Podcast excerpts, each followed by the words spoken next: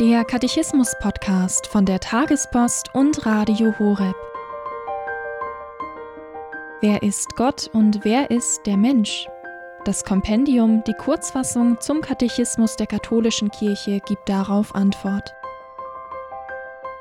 In diesem Podcast geht es anhand des Katechismus um die grundlegenden Fragen des Menschseins und des Menschen nach Gott.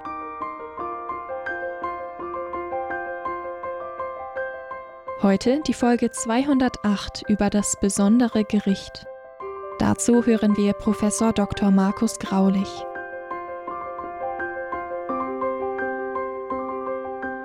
Wer will schon gerne beurteilt werden? Wer geht schon freiwillig vor Gericht und unterstellt sich dem Urteil des Richters?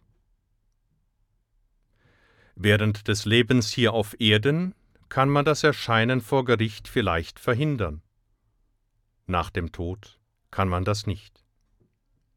Nach dem Tod trifft die Seele ihren Richter. Da gibt es für niemanden ein Entrinnen.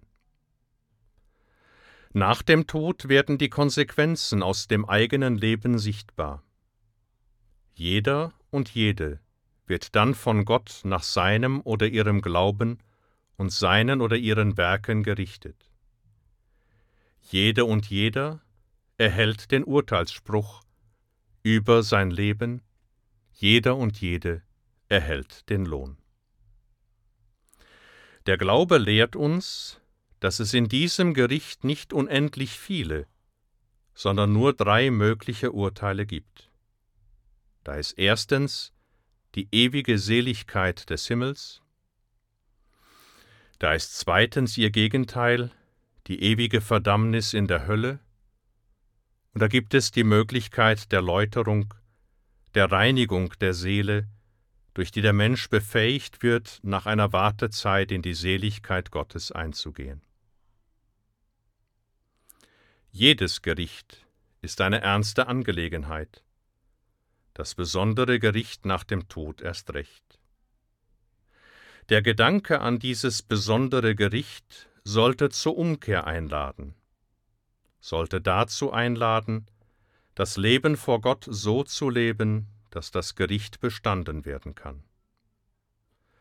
Der Gedanke an das besondere Gericht, dem sich jeder Mensch zu stellen hat, lädt aber auch zur Solidarität ein, zum Gebet für die anderen Christen, zum Gebet und zum Opfer für all die, die sich nach ihrem Gericht am Ort der Läuterung befinden.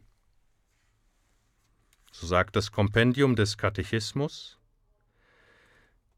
Was ist das besondere Gericht? Es ist das Gericht der unmittelbaren Vergeltung, die jeder gleich nach seinem Tod in seiner unsterblichen Seele entsprechend seinem Glauben und seinen Werken von Gott erhält. Diese Vergeltung besteht im Eintreten in die Seligkeit des Himmels, unmittelbar oder nach einer entsprechenden Läuterung, oder im Eintreten in die ewige Verdammnis der Hölle.